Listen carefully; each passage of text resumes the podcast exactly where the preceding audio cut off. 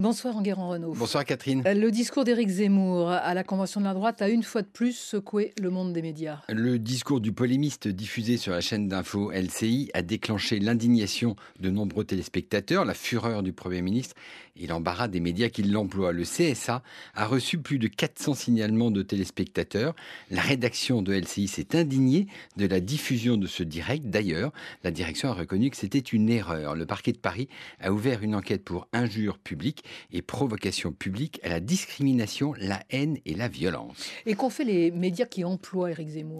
Ils ont été secoués. Lundi, les sociétés de journalistes du Figaro et de RTL ont fortement réagi. Alexis Brézé, le directeur des rédactions du groupe Figaro, a répondu Les propos d'Éric Zemmour ne sont pas prononcés au nom du Figaro et n'engagent en rien le Figaro. Ils ne reflètent pas la ligne éditoriale du journal avant d'ajouter Il est évident que la place d'un journaliste du Figaro n'est pas sur une tribune de meeting politique. Et mercredi, la direction de RTL a annoncé qu'elle cessait toute collaboration avec le polémiste, estimant que ces thèses sont incompatibles avec l'esprit des débats de la station.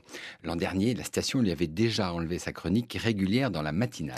Alors si RTL, qui est une filiale du groupe M6, a pris cette décision, Paris Première maintient l'émission Zemmour et Nolo, Paris Première qui est également une filiale d'M6. Oui, et mercredi, l'émission animée par Anaïs Bouton a été le théâtre d'une mise au point de l'animatrice. Écoutez-la en introduction. En préambule, j'ajoute que vous avez une voix qui porte l'inquiétude et les questionnements profonds qui traversent une partie de nos concitoyens, comme on le voit partout en Europe et aux États-Unis. C'est donc la raison pour laquelle vous êtes dans cette émission de débat. Vous y êtes éditorialiste, votre parole est libre. C'est le principe de notre démocratie. Et cette parole est aussi discutée, remise en cause, contestée par Éric Nolot. Or, samedi, Éric, vos mots ont de nouveau choqué. Vous le savez, ils ont choqué une partie de nos téléspectateurs. Ils m'ont choqué moi à titre personnel. Votre participation même à cet événement interroge sur ce que vous êtes. Et il faut ajouter que pendant l'émission, eh bien, Éric Zemmour a maintenu ses positions extrémistes.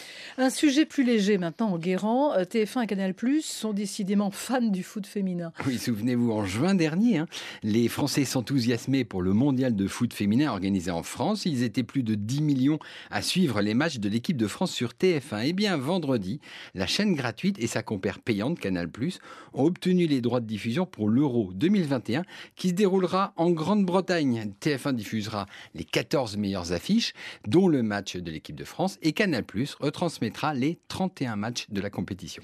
Le mercato des médias, maintenant, ça continue. Editis a une nouvelle patronne. Alors Editis, c'est le deuxième éditeur français derrière Hachette Livre. Hein. Ce groupe rassemble 50 maisons d'édition, dont Belfond, Robert Laffont, Plomb, Pocket ou encore 10-18. Cette semaine, il a annoncé le recrutement d'une nouvelle PDG, Michel Benbunan, une femme de caractère qui, pendant des années, a dirigé la branche distribution du concurrent Hachette Livre. Mais entre-temps, elle a fait un passage remarqué chez Prestalis, le distributeur de la presse. Et quelle va être sa mission? Alors, Vivendi, qui a récemment racheté Editis, a de grandes ambitions. Michel Benbunan devra continuer à racheter des petites maisons d'édition, mais surtout devra opérer une véritable mutation. Aujourd'hui, un éditeur doit savoir transformer un livre en succès en série, en film et même en podcast. Enguerrand, parlons maintenant du retour des Peaky Blinders cette semaine sur Netflix. Oui, un acteur envoûtant, Killian Murphy, dans le rôle de Thomas Shelby, le chef d'un gang d'affreux malfrats irlandais, une bande-son d'anthologie signée Nick Cave. Take a little walk to the edge of town and go across the track. Les Peaky Blinders sont de retour pour une cinquième saison depuis vendredi soir. La suite de cette incroyable saga de la BBC est disponible sur Netflix et ceux qui ne sont pas abonnés pourront toujours la voir en clair sur Arte à partir du 24 octobre. Ne ratez sous aucun prétexte les Peaky Blinders. En tout cas, c'est très très bon. Hein. Bon, on termine avec l'événement de la semaine en Guérant. Ce sera Média en scène. Et oui, la deuxième édition de cet événement co-organisé par les Échos et France Info réunira le 8 octobre tous les grands noms des médias français et internationaux pour des débats, des conférences et des expériences. C'est ouvert au public. Enguerrand Renault, on vous retrouve demain matin dans les colonnes du Figaro. Très bonne semaine et à dimanche. Merci.